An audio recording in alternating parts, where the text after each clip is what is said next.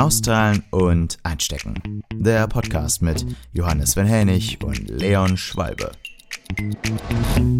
Ja, liebe Hörerinnen und Hörer, ganz herzlich willkommen zu unserem Podcast in dieser Woche, nachdem Leon uns letzte Woche versucht hat zu erklären, dass die CDU ja nur noch ein unkontrollierter Lobbyverein ist ähm, und ich das dann erfolgreich gekontert habe und euch erklärt habe, warum er damit natürlich total daneben liegt, wird es heute darum gehen, dass die Linke eine Partei ist, die sich vom radikalen Unfug trennen muss, um irgendwie erfolgreich zu sein. Ich meine, ich würde mich zwar lieber in der Rolle des, äh, des Sterbehelfers der Partei sehen, als dass man irgendwie dort noch äh, Tipps und Hinweise gibt, wie die Linke besser überleben kann. Aber trotzdem gibt es, denke ich, ein paar Punkte, über die man reden kann, auch aus dem Parteiprogramm der Linken. Und das werden wir heute einmal tun. Und dann werde ich Leon fragen, ob er sich nicht äh, in der SPD wohler fühlen würde, wenn er diesen ganzen Unfug vielleicht nicht unbedingt mitträgt. Wir werden sehen. Ui, ui, ich bin gespannt. Ja? Ja, dann habe ich ja schon mal was erreicht. Gut. also, ich habe nach der Landtagswahl in Sachsen-Anhalt äh, mir äh, ja, viel gelesen als äh, politisch interessierter Mensch und ich habe auch in meiner Lieblingsnachrichten-App, nämlich die Welt-App, ja, habe ich dann ein Interview gesehen mit Sarah Wagenknecht nach der Landtagswahl in Sachsen-Anhalt und da hat sie aus meiner Sicht ein paar ganz spannende Sachen gesagt. Es ging unter anderem darum zu analysieren, warum die Linke in Sachsen-Anhalt nur noch bei 11 Prozent liegt. Ähm, wobei ja vorher die Linke mal mit über 20 Prozent sogar nicht direkt an der Regierung beteiligt war, aber dort den Ministerpräsidenten mit toleriert hat und damit ja eine sehr tragende Rolle gespielt hat, auch in diesem Land. Und zwar, sie hat gesagt, für viele Menschen ist links heute nicht mehr das, was früher mal links war. Also, dass man sich für soziale Sicherheit, mehr Sozialstaat einsetzt, sondern links sind für sie abgehobene Debatten eines akademischen Großstadtmilieus, wo es darum geht, welche Sprachregel gemacht wird oder wie man leben muss. Da werden dann auch bestimmte Lebensstile moralisiert und es empfinden viele Menschen als Bevormundung, auch als Demütigung, als etwas, wogegen sie sich wehren. Vor allem, wenn es etwas mit der Verteuerung der Art, wie sie leben, zu tun hat. Linke Parteien und so auch die Linke waren in der Vergangenheit immer solche Parteien, die sich darum bemüht haben, dass die Geringverdiener, dass Menschen mit kleinem Einkommen mehr von ihrem Geld haben.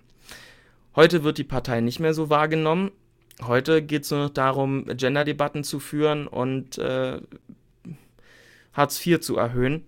Und um die eigentliche arbeitende Bevölkerung geht es nicht mehr. Und das ist eine Entwicklung, die kommt natürlich uns Konservativen zugute, denn wir sind inzwischen die Partei der Arbeiter und der Arbeitenden und der Arbeitnehmer und nicht mehr die Linke und auch nicht mehr die SPD.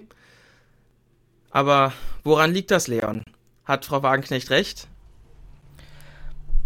Naja, also Frau, äh, Frau Wagenknecht hat jetzt schon fast gesagt, ich kann ja, kann ja Sarah zu ihr sagen, sie ist ja, ist ja eine Genossin. Ähm, sie stellt im, im Grunde erstmal eine wichtige Schön, Frage. dass ihr euch bei den Linken alle so lieb habt. Toll.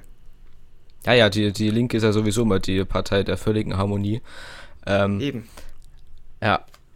Sie, sie stellt eine wichtige Frage. Also es ist ganz klar, wir müssen uns nach den Wahlergebnissen vor allem nach, äh, auch nach Sachsen-Anhalt, aber auch nach, nach anderen Ergebnissen und eben auch nach Umfrageergebnissen. Äh, ich möchte mich da nicht so rausreden wie du in der letzten Folge und sagen, äh, Umfragen, ja, die, die zählen ja eigentlich nichts und die sind total egal. Natürlich ist am Ende wichtig, äh, was, was rauskommt, äh, wie das Wahlergebnis ist, aber es ist schon äh, ja auch wichtig, auf die Umfragendynamik zu achten und ähm, ja, da, da müssen wir reagieren und uns die Frage stellen, warum kommen wir bei den Wählerinnen und Wählern nicht so an, wie wir das gerne wollten, aber ich komme auf ganz andere ähm, Antworten, als, als Sarah kommt. Ähm, Gerade was die Gender-Debatte betrifft, ähm, habe ich eigentlich ein ganz, äh, ein ganz lustiges historisches Beispiel. Ich verstehe nicht, warum das im Moment äh, in unserer Partei so, so hochgekocht wird, weil es die Debatte eigentlich schon seit seit langer Zeit nicht wirklich äh, äh mehr gegeben hat. Also ich habe letztens, ich bin im Moment äh, äh für meine Seminarfacharbeit ähm, auch immer mal im, im Stadtarchiv unterwegs und schaue dort alte Zeitungen an, was, was sehr, sehr interessant ist. Ähm, geht da um die, um die Treuhandgeschichte, da forsche ich ein bisschen nach und lese aber natürlich auch so, was da noch mit drin steht und habe da herausgefunden, dass in den 90er Jahren schon äh, meine Partei mit dem Binnen-I gegendert hat. Also in den 90er Jahren. Das ist kein, kein Thema äh, in 2021 eigentlich. Das wird seit über 30 Jahren äh, in Teilen der Partei so gemacht. Deswegen verstehe ich nicht, warum sie äh, jetzt diese äh, Debatte so aufzieht und die so, so künstlich groß macht. Ähm, das ist, ist ein Themengebiet, was vielleicht ähm, die CDU äh, vertreten kann, auch wenn ich das nicht verstehe, dass man sich über solche äh, Dinge wie äh, einem, einem Binnen-I oder einem Gender-Sternchen unterhalten muss. Das ist aus meiner Sicht einfach ein ein Thema, das, äh, ja, das, das erforderlich ist in der Kommunikation. Äh, Sprache bildet nun mal eben auch ähm, Denken und, ähm, ja, und Verhältnisse ab und deswegen finde ich es wichtig, dass man äh, auch in der Sprache, mindestens äh, in der Sprache, die man schreibt, auch gendert ähm, und beim Sprechen auch zumindest darauf achtet, dass die männliche und die weibliche Form äh, genannt wird. Und ja, wie gesagt, das wird in der Partei, in meiner Partei seit Ewigkeiten gemacht. Ich verstehe nicht, warum Sarah da auf so einen Zug aufspringt, der ähm, aus meiner Sicht vor allem aus der konservativen Ecke kommt und ähm, das jetzt auch als, als große Kritik in der Partei Die Linke äh, anbringen möchte. Hm.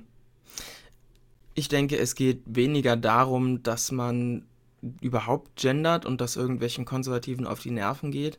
Ich denke eher, dass es darum geht, dass dahingehend viele Debatten geführt werden und dass auch solchen Leuten Vorwürfe gemacht werden, die es nicht tun oder es nicht wollen, wenn es zum Beispiel dann darum geht, dass irgendwelche Arbeiten angeblich, ich meine, gab es auch eine große Debatte darüber, dass das wohl dann doch nicht passiert ist und angeblich schlechter bewertet werden, weil nicht gegendert wurde. Bei mir an der Uni war das auch so, dass man also schon die Erwartung hatte, dass mit dem Sternchen gegendert wird und alles sowas dass das nicht thematisiert wird. Ich meine, es kann ja jeder dann so machen, wie er will, aber dass das staatli staatlichen Stellen zum Beispiel vorgeschrieben wird, dass sie dann so gendern und so weiter, was ja nicht unbedingt zur deutschen Sprache gehört.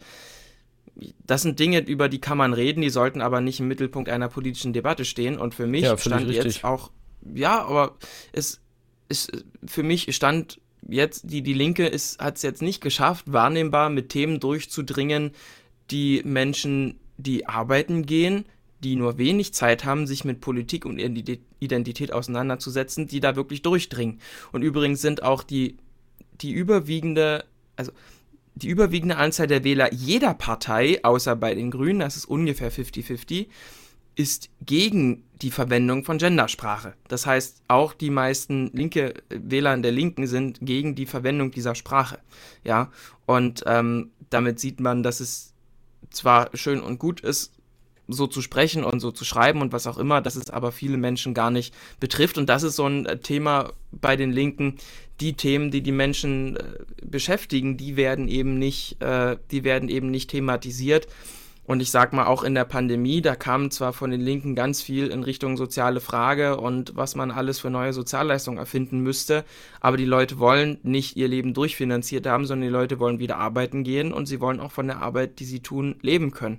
Und da leistet einfach die Linke nicht die richtigen Antworten, denn die Menschen durchschauen auch, dass eine Rente im äh, unteren vierstelligen, eine Mindestrente im unteren vierstelligen Bereich und bestimmte Mindestlöhne, die teilweise über 12 Euro liegen in der Vorstellung mancher Linker, dass das einfach nicht umsetzbar ist. Und da haben Menschen einfach ein Gespür für, dass das keine ernst gemeinten Forderungen sind, die ihr Leben irgendwo verbessern und bereichern können.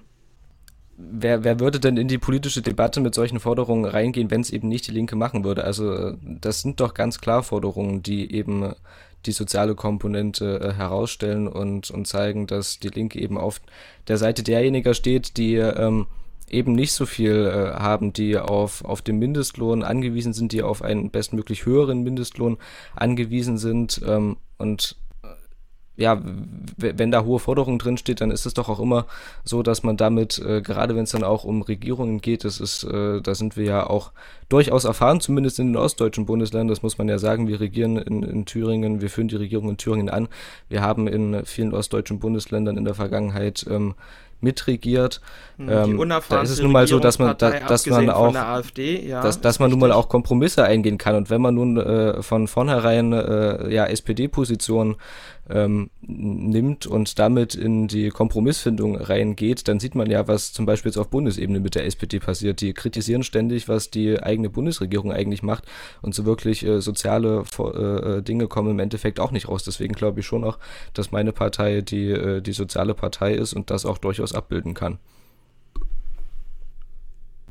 Okay, kann ja sein, dass du das so wahrnimmst, aber da muss man dann auch die Frage stellen, das geht dann jetzt wieder in eine ganz andere Richtung. ihr seid ja kapitalismuskritisch und ihr wollt ja gerne den Kapitalismus überwinden und ich habe mir ja wirklich ähm, mal geschaut, was so in eurem Parteiprogramm, in eurem Grundsatzprogramm steht.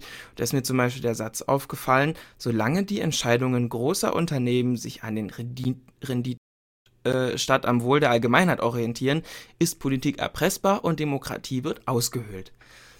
Das in einer Zeit zu formulieren, wo viele, viele, viele Absolventen lieber in die Wirtschaft gehen, als zum Beispiel äh, sich öffentlich anstellen zu lassen, weil es einfach in der Wirtschaft viel, viel mehr Geld gibt. Und ähm, wir in einem Beschäftigungsmarkt leben oder an einem Arbeitsmarkt leben, wo sich der Arbeitnehmer den Arbeitsplatz aussuchen kann und nicht mehr andersrum, ist einfach, ist einfach unsinnig. Also wenn ich mir zum Beispiel BMW, ist ja ein großer Konzern, ist ein großes Unternehmen, BMW schüttet regelmäßig an alle seine Mitarbeiter und damit ist der Mann im Vorstand und äh, äh, die Frau im Vorstand und auch äh, der Mann und die Frau eine Essensausgabe in der Betriebskantine gemeint. Die bekommen am Ende des Jahres teilweise Zuschläge und Gewinnbeteiligung von 7.000 bis 8.000 Euro. Und das sind Dinge, das können Staat, das können öffentliche Arbeitgeber nicht leisten, das können auch kleine und mittelständische Unternehmen nicht leisten. Und Natürlich sind Unternehmen heute einfach, weil wir in einer entsprechenden Marktsituation stecken, die das erfordert, ganz klar auch an dem Wohl ihrer Arbeitnehmer orientiert. Und dass nicht jedes Unternehmen am Wohl der Allgemeinheit orientiert ist, das ist doch, also was, was heißt das schon? Ähm, dafür gibt es ja immer noch den Staat. Und warum müssen das dann Unternehmen tun? Und warum ist Politik erpressbar, solange sich Unternehmen nach Rendite sehen? Ich meine, würden sich Unternehmen in diesem Land nicht nach Rendite sehen, dann hätten wir keine Gewerbesteuereinnahmen, dann hätten wir weniger Umsatzsteuereinnahmen, dann könnten wir viel, viel weniger öffentliche Aufgaben finanzieren.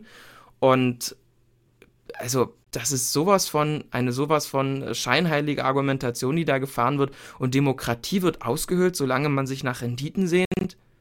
Ist doch im Wesen des Menschen und im Wesen unseres Wirtschaftssystems, dass man arbeiten geht, um damit was bei rauskommt. Denn wenn wir alle arbeiten gehen und am Ende ist das Ganze ein Nullsummenspiel und es ist nichts bei rausgekommen, dann habe ich ja meine persönliche Kraft auch verschwendet. Und das ist eben auch so ein falsches Menschenbild. Man möchte irgendwie versuchen, den Menschen einzureden, dass wir alle füreinander da sind und dass wir alle in einer, äh, in einer, äh, ja, in einer großen Wattewolke leben können. Aber die Menschen wollen das nicht. Die Menschen wollen doch was mit ihren Händen schaffen und machen und die Menschen wollen doch am Abend nach Hause gehen und sagen, sie haben was geleistet und sie haben einen Beitrag zu dieser Gesellschaft geleistet und die Rendite von BMW, von BASF, von vom Tante Emma Laden um die Ecke und von der Bowlingbahn in der Innenstadt. Die Renditen dieser Unternehmen sind Beiträge für das Gemeinwohl. Und das sieht die Linke nicht und das ist aus meiner Sicht ein vollkommen falsches Weltbild. Denn gäbe es diese Renditen nicht, dann gäbe es keine Steuern und dann könnte die öffentliche Hand keine Schulen sanieren, keine Kindergärten bauen und keine Schülerbeförderung organisieren. Und das vergessen die Linken, dass sie nämlich genau das Geld ausgeben wollen, das aus Renditen entsteht, das von Aktiengesellschaften auch, übrigens viel, viel weniger als in anderen europäischen Staaten. Bei uns ist ja mehr der Mittelstand, das Rückgrat der Wirtschaft und nicht Konzerne ist auch was, was die Linken oft vergessen. Ja, und das ist wirklich, das ist wirklich für mich äh, sowas von rosa-rote Brille, wahrscheinlich mehr rot als rosa. Einfach vollkommen unverständlich für mich. Und das ist einfach radikaler Unfug. Da waren jetzt ganz, ganz viele Punkte dabei, die wir eigentlich erstmal ordnen müssten. Was ich ganz interessant fand, war, du meintest, äh, dass die Unternehmen äh, ganz viel zum, zum Gemeinwohl beitragen und äh, eben auch die Unternehmer, wenn sie nach Rendite streben. Also tragen diejenigen zum Gemeinwohl bei, die nach Rendite streben und diejenigen, die letztendlich dafür sorgen, dass die Rendite entstehen kann, nicht, oder was? Wie, wie, wie, wie siehst du das denn? Es ist doch, es ist doch so, dass jeder ich in der Gesellschaft doch, ja, zu einem bestimmten Moment. Teil für, de, für das Gemeinwohl beiträgt. Und das ist richtig. Aber ja. die, das Renditenstreben ist, die Linke sagt, das Renditenstreben ist kein Beitrag. Hier steht ja ganz klar in eurem Grundsatzprogramm, solange die Entscheidungen großer Unternehmen sich an den Renditen wünschen, statt am Wohl der Gemeinheit orientieren, damit wird da ja so ein Antagonismus geschaffen, der einfach nicht da ist. Natürlich erzeugt der Rettungssanitäter und der Lehrer nicht unbedingt Rendite. Das ist klar. Und die leisten einen Beitrag zur Allgemeinheit. Aber Renditen und Steuern und Unternehmensgewinne sind genauso ein Beitrag für das Gemeinwohl. Und das eine über das andere zu stellen, ist vielleicht nicht ungerechtfertigt, insofern, als dass wir allen Pflegerinnen und Pflegern und Rettungssanitätern und der ganzen Blaulichtfraktion, die alle keine Rendite erzielen, dankbar sein sollten für ihre wichtige Arbeit. Gleichwohl wir aber nicht vergessen dürften, dass wir uns deren Arbeit nicht leisten könnten, wenn es nicht genug Leute geben, die auch eine andere Arbeit machen und jeden Tag zur Arbeit gehen, um mit, ihrer Händ mit ihren Händen Werte zu schaffen, die der Staat dann äh, mit beiden Händen ausgeben kann. Ja, aber der Punkt ist doch im, im Wesentlichen äh, an, an diesem Satz, den du da vorge vorgelesen hast, dass es eben darum geht, dass es genug äh, Unternehmerinnen und Unternehmer gibt, die danach streben, möglichst viele Gewinne zu bekommen und ihre Arbeiterinnen und Arbeiter äh, selbst unten, äh, äh, ja, man, man kann das ja durchaus sagen, die, die Unternehmerinnen und Unternehmer, die viel Geld bekommen oben und die Arbeiterinnen und Arbeiter unten. Das ist in genug Unternehmen so, dass dieses Lohngefälle eben äh, wirklich ziemlich krass ist. Und ja, das mit BMW ist, ist vielleicht ein ganz schönes Beispiel, das du jetzt gebracht hast. Aber ähm, es geht doch darum, äh, dass man hier eindeutig die Unternehmen kritisiert, die eben nur darauf bedacht sind, äh, viel Geld anzuhäufen, das vielleicht auch äh, auf, auf wenigen Personen anzuhäufen und dass es den anderen, den vielen Personen der Mehrheit eben schlecht geht. Und das ist doch der Kern dieser Aussage. Ach so, geht es in Deutschland so vielen soll. Menschen schlecht? Also, also aus meiner Sicht ist es tatsächlich so, dass es kaum jemanden, der für einen großen Konzern arbeitet, tatsächlich schlecht geht. Also ich könnte dir jetzt keinen DAX-Konzern sagen, der seine Mitarbeiter gezielt ausbeutet, denn die stehen in einem internationalen Wettbewerb um Arbeitskräfte. Und die Arbeitskräfte gehen nicht dahin, wo es äh, am schönsten ist ähm, oder Aber wo alle Leute ihre Sprache sprechen, sondern die gehen dahin, wo das meiste Geld gezahlt wird. Und insofern kann es sich doch ein Konzern gar nicht leisten, auszubeuten. Und warum gibt es, warum Arbeiter gibt es dann denn immer wieder der falsche Begriff. Arbeiter gibt es in unserem äh, in unserem Wirtschaftssystem noch zu zwei drei Prozent. Die meisten sind ja Facharbeiter und die werden sowieso gut und nach Tarif äh, beschäftigt. Genau.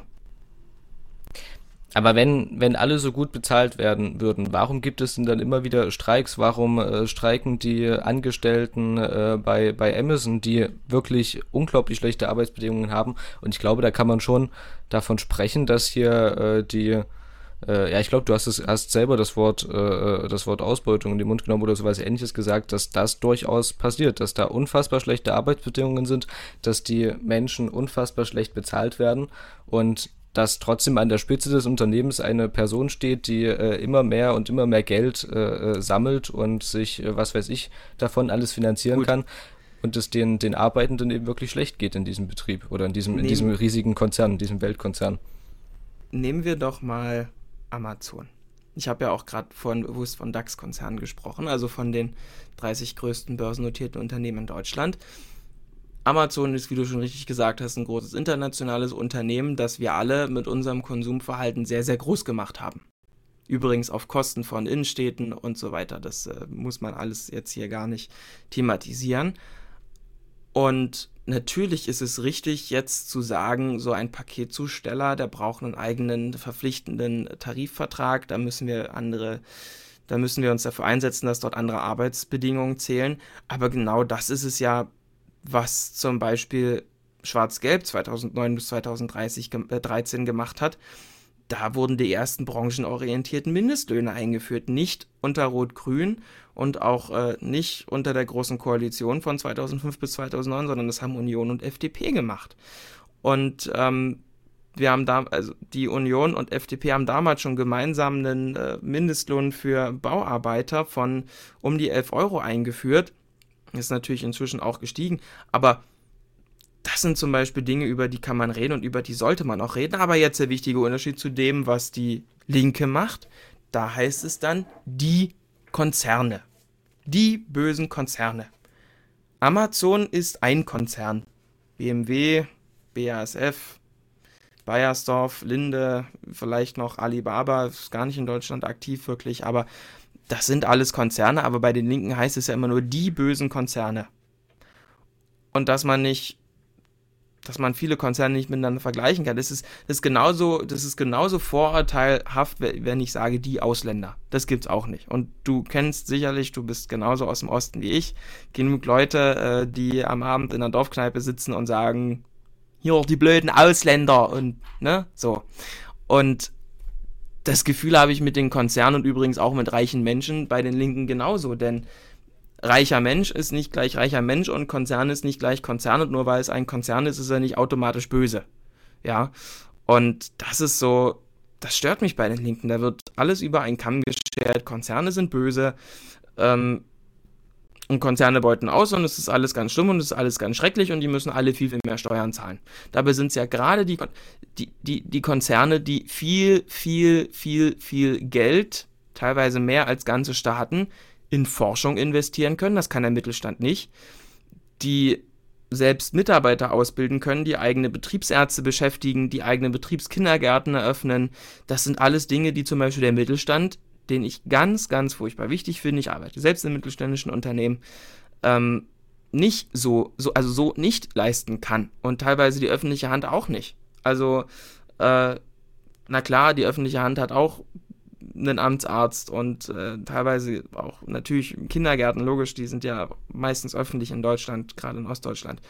Und trotzdem kann man nicht sagen, es gibt die bösen Konzerne. Das, das geht einfach nicht, meiner Meinung nach. Und das tut die Linke und das wird den Konzernen nicht gerecht. Naja, dass es auch mal durchaus vernünftige Unternehmerinnen und Unternehmer geben kann, ähm, das, das, das wurde jetzt auch in der letzten Zeit durchaus mal gezeigt. Da gab es ja diesen Vorstoß, ich weiß nicht, wie viele Unternehmerinnen und Unternehmer das waren, die äh, gesagt haben, ja, eigentlich geht's uns schon so gut, dass, dass wir doch ein bisschen besser, äh, äh, dass wir doch ein bisschen mehr besteuert werden sollten. Also das Verständnis äh, scheint wohl durchaus bei einigen da zu sein, aber es ist ja eben nicht so.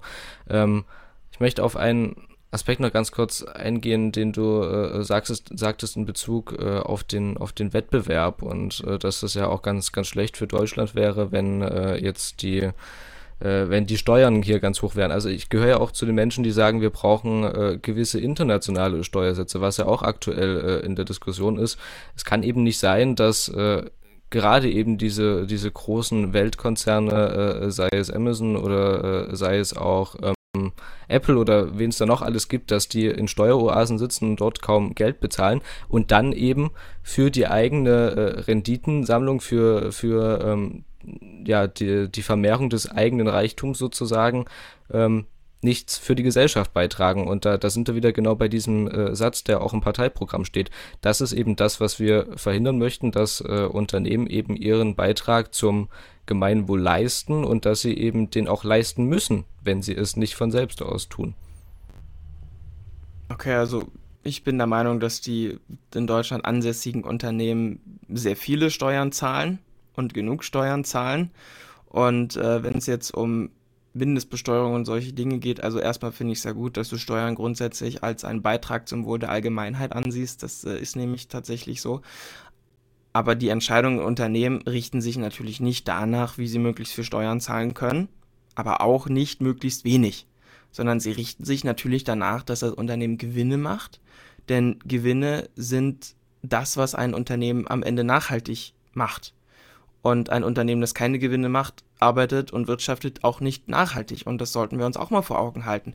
Und diesen ja, aber Beitrag die globalen Konzerne, die, die in diesen Gebieten sind, wo die, die Steuern total niedrig sind, ja, ich, ich, ich, ich sag's mal ganz allgemein, die, die großen globalen Konzerne, die uns direkt einfallen, wenn wir daran denken, die äh, in, in Steueroasen sitzen, die fahren doch so unfassbar hohe Gewinne ein, dass es da kein Problem wäre, wenn die höhere Steuern bezahlen würden. Also du kannst doch nicht sagen, dass dann der ganze Umsatz von denen weg wäre, wenn sie mehr Steuern bezahlen würden. Ja, aber Leon, da sind wir bei einem anderen Problem. Da sind wir bei einem Vollzugsdefizit und nicht bei einem äh, Rechtssetzungsdefizit. Mit anderen Worten, ist es gar nicht nötig, sich hier neue Gesetze auszudenken und die Steuern immer weiter hochzudrücken, sondern es ist einfach mal nötig, ähm, die Gesetze so zu gestalten, dass die Unternehmen auch tatsächlich Steuern zahlen, die sie zahlen müssten. Und da ist schon mal zum Beispiel eine europaweite Mindeststeuer wäre erstmal der richtige Weg in die richtige Richtung. Das ist schon so. Ähm, aber wir dürfen dann auch nicht vergessen, dass die Unternehmen dann natürlich abwandern und irgendwo anders hingehen. Aber ich möchte auch nochmal auf einen anderen Punkt eingehen und äh, nochmal aus eurem Parteiprogramm zitieren. die strategische Kernaufgabe der Linken, ja, das ist die Kernaufgabe der Linken, besteht darin, zu einer Veränderung der gesellschaftlichen Kräfteverhältnisse beizutragen, um eine solidarische Umgestaltung der Gesellschaft und eine linke, demokratische, soziale, ökologische und friedliche Politik durchzusetzen. Weiter geht's dann, ein politischer Richtungswechsel lässt sich nicht allein auf parlamentarischer Ebene durchsetzen oder auch mit der Mobilisierung von gesellschaftlichem Widerstand und dem Einsatz für eine grundlegende Umgestaltung machen wir uns auf den Weg zu einer sozialistischen Gesellschaft. Das heißt, die Linke ist tatsächlich der Meinung, sie müsste unsere Gesellschaft irgendwie umkrempeln.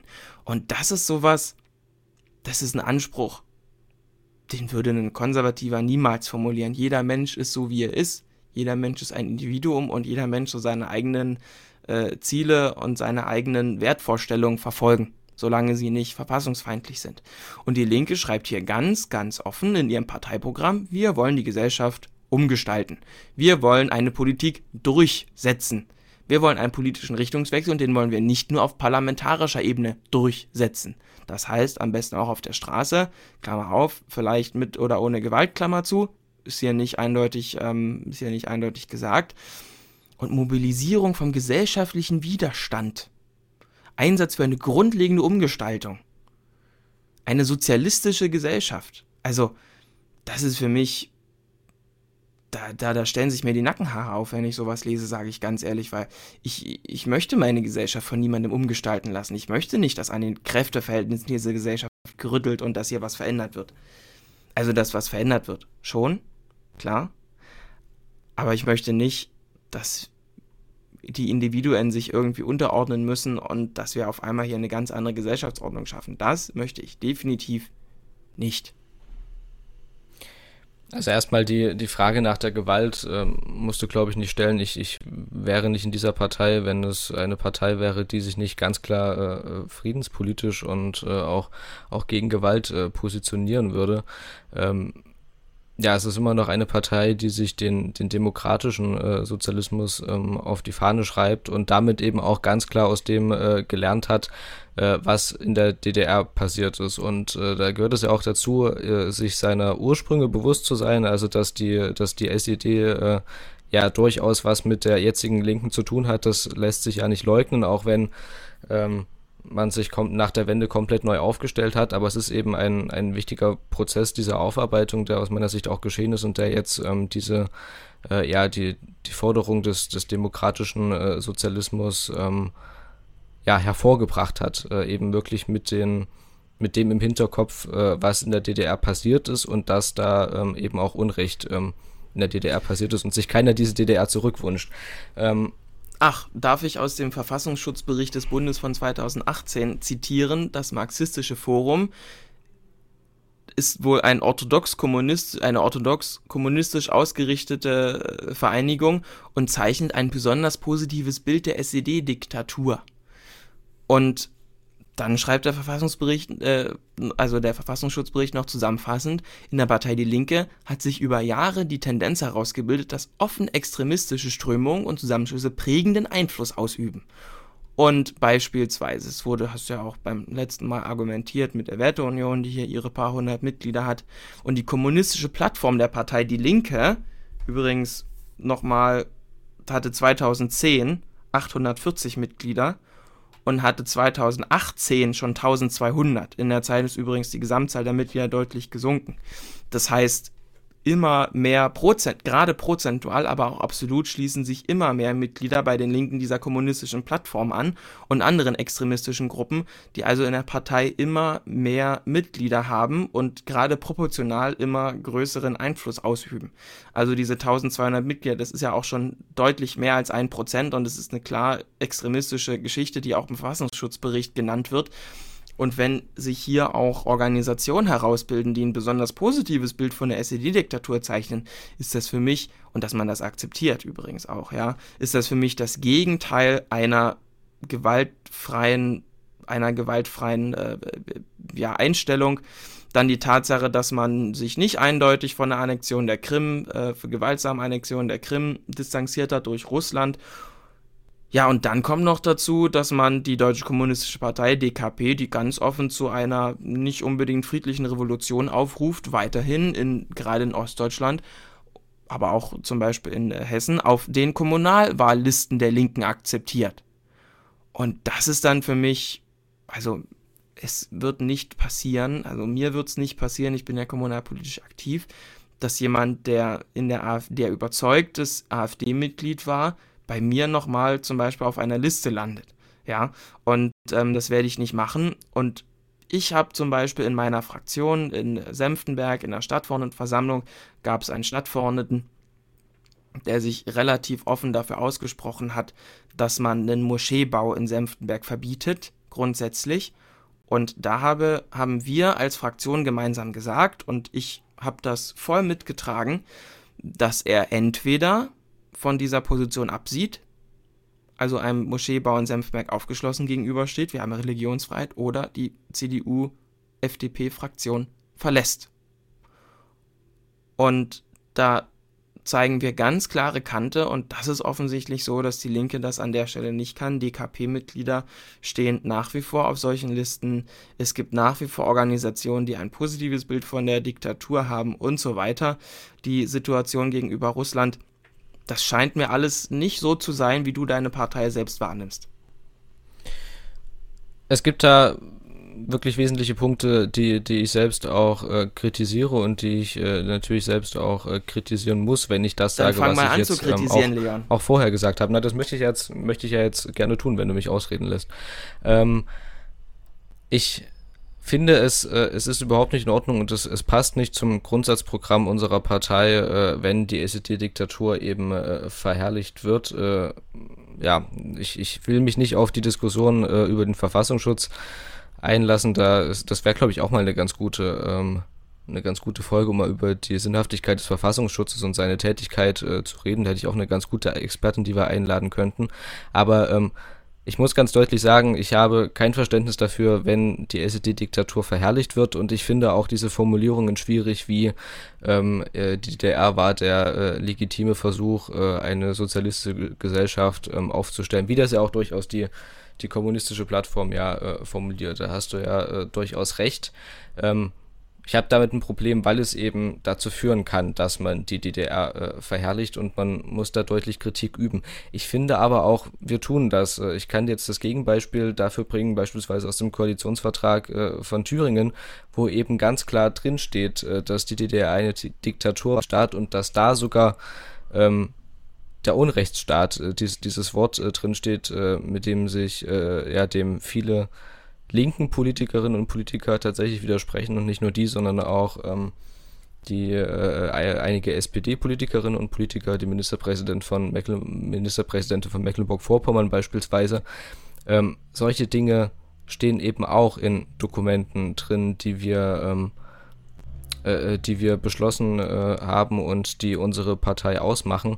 Und ähm, ja, ich, ich, ich glaube, dass ich, dass, das ist das Wichtige, dass, dass die Linke eben wirklich eine Partei ist, die sich zu den demokratischen ähm, Grundsätzen besinnt und ähm, alles andere, was darüber hinausgeht, finde ich auch wirklich nicht akzeptabel. Es äh, darf keine antidemokratischen Strömungen in unserer Partei geben, aber ich finde eben auch, ähm, die gibt es in dieser Form nicht. Und wenn du die kommunistische Plattform äh, erwähnst mit einigen Positionen, die ja durchaus diskutabel sind und die man vielleicht auch kritisieren muss, muss ich aber gleichzeitig sagen, wenn du den Vergleich mit der Werteunion bringst, die kommunistische Plattform, ähm, man, man, muss sich mal die Kommunikation äh, von denen auf deren Website anschauen. Also es ist nicht so, dass die im Moment einen unfassbar großen Einfluss äh, in der Partei hätten. Die klagen auch darüber, dass, äh, dass sie weniger werden.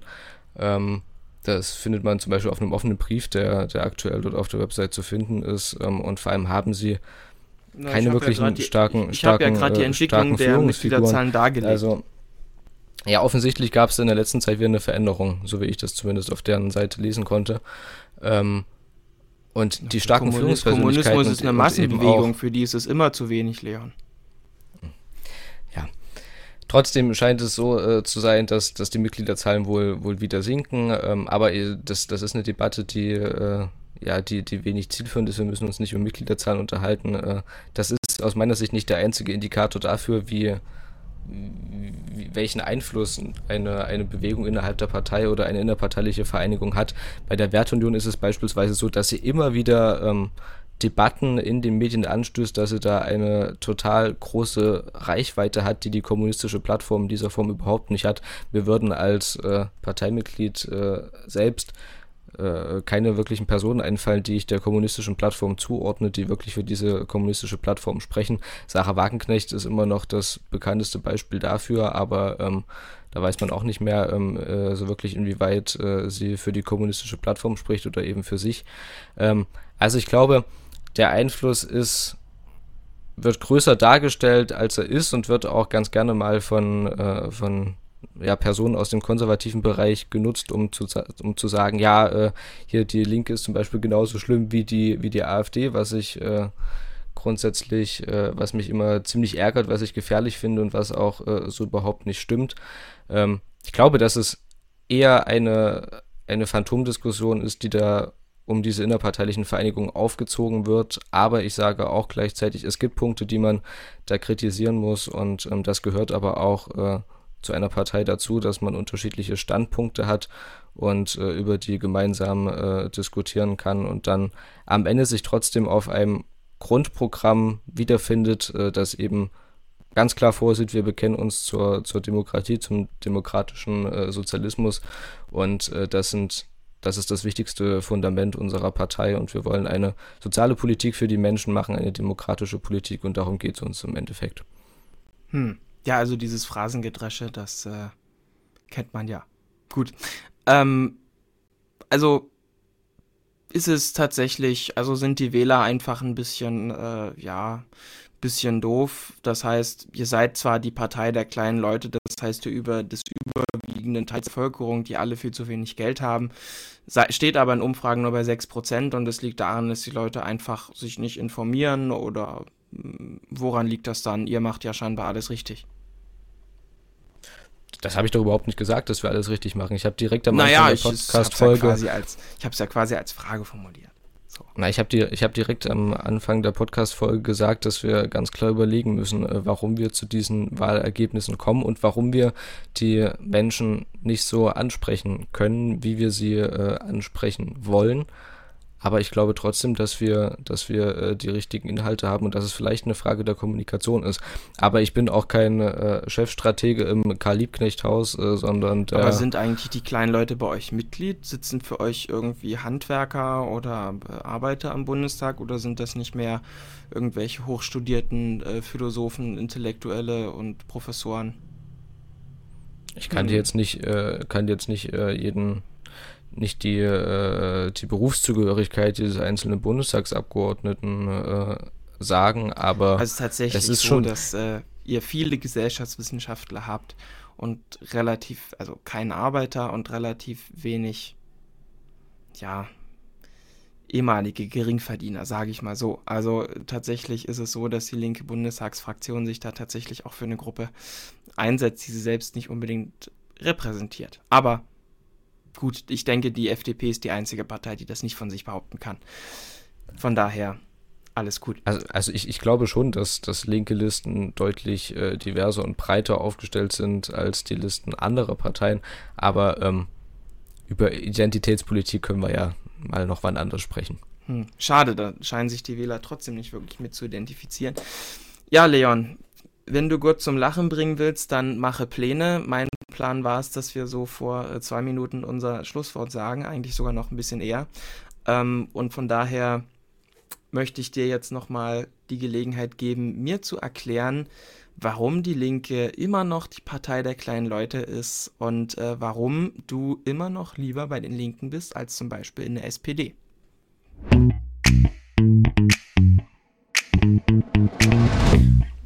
Auf die letzte, mit der letzten Frage kann ich direkt beginnen. Du hast es am Anfang selbst gesagt, ähm, das, was die ähm, SPD auch in einer rot-grünen Regierung gemacht hat, wo man denken könnte, dass da ja eigentlich sehr soziale Politik entstehen könnte, äh, das war eben nicht so. Äh, die, die SPD hat gerade auf Bundesebene äh, durchaus gezeigt, dass sie ähm, ja nicht unbedingt äh, Politik für diejenigen macht, für die wir Politik machen möchten. Ähm, nicht ohne Grund gibt es ja auch viele, viele Menschen, die aus der SPD in die Linke äh, übergetreten sind und äh, hier ihre politische Heimat äh, gefunden haben. Ähm, ich glaube, dass wir äh, die, die richtigen Inhalte äh, bieten und dass wir äh, auch wirklich die Stimme der der Arbeiterinnen und Arbeiter, der, der Menschen sind, denen es eben nicht so wirklich äh, gut geht in dieser Gesellschaft und äh, dass unsere Politik auch dafür sorgen kann, dass es diesen Menschen besser geht. Ähm, ja, aber wie gesagt, wir müssen uns den, wir müssen uns den Debatten stellen, wir müssen uns den Umfrageergebnissen stellen und ähm, tatsächlich auch schauen, wie es in Zukunft weitergehen kann, dass diese Umfrageergebnisse hoffentlich auch bei der Bundestagswahl nicht eintreten, dass da doch noch Potenzial nach oben ist. Und ähm, ja, ich glaube, da haben wir einiges in der Kommunikation äh, wirklich zu tun, aber wir dürfen dabei auch nicht den, den Kern unserer Inhalte ähm, vergessen und im Endeffekt dann doch zu einer SPD werden, die mit der CDU seit äh, Jahren ähm, äh, regiert und nicht wirklich von der Stelle kommt und ja auch immer mehr Wählerinnen und Wähler verliert. Ach, wie schön. Mein Standpunkt bleibt, dass die Linke eine Partei ist, die sich, um erfolgreicher zu werden, vom radikalen Unfug trennen muss. Denn diese klare Trennlinie in Richtung zur Deutschen Kommunistischen Partei, zu Marx 21, zur kommunistischen Plattform und, und, und, und, und, sind, das sind einfach so Dinge, da gebe ich dir insofern nicht recht, als dass ich sage, darüber muss man nicht nur reden, das muss man nicht nur kritisieren, sondern da muss man sich abgrenzen, wenn man als Gesprächspartner ernst genommen werden will, übrigens auch von der SPD. Und ich würde die SPD scharf dafür kritisieren, wenn sie mit so einer Linken zusammenarbeitet und eine Sarah Wagenknecht mit dem Background, den sie hat, am Koalitionstisch bei den Koalitionsverhandlungen akzeptiert da muss sich die Linke überlegen, was ihr Selbstbild ist, ob sie dieses Land mitgestalten will oder ob sie weiter in dieser Suppe schwimmen möchte, in der sie schwimmt. Und eine Partei, die es sich zum Ziel gesetzt hat, ähnlich wie die AfD, die Gesellschaft umzuformen, ist, glaube ich, auch eine, die in einer so freiheitlich und individualistischen Gesellschaft, wie wir es zum Glück sind, nicht Erfolg haben wird und auch nicht Erfolg haben sollte. Trotzdem muss ich sagen, dass es, dass ich äh, viele gute Freunde habe, die bei den Linken sind. Und ich würde tausendmal lieber mit einem Linken einen Kaffee trinken gehen, als mit jemandem von der AfD. Da würde ich nämlich sofort wegrennen, wenn mir so jemand gegenüber sitzt und mit mir einen Kaffee trinken will. Das wird nicht passieren.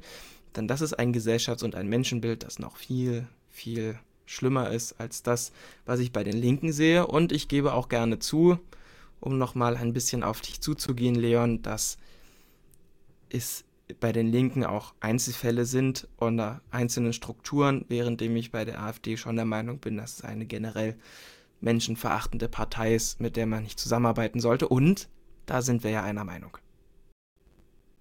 Wollte ich gerade sagen, das ist doch noch ein schönes Abschlusswort geworden. Da haben wir doch einen schönen Konsens gefunden, oder?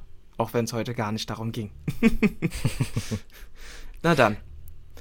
Bis nächste Woche und äh, dann wird uns Leon wieder irgend wieder irgendwas äh, Nettes erzählen. Ja, vielleicht wird es ja ab nächster Woche dann tatsächlich auch mal nett, weil dann geht es ja nicht mehr nur um unsere Parteien, wo wir natürlich äh, naturgemäß ganz viel kriti zu kritisieren haben am jeweils anderen, sondern um direkte inhaltliche Themen. Da kann es ja auch ja, vielleicht mal vorkommen, dass wir was, dass wir einer Meinung sind. Aber mal schauen.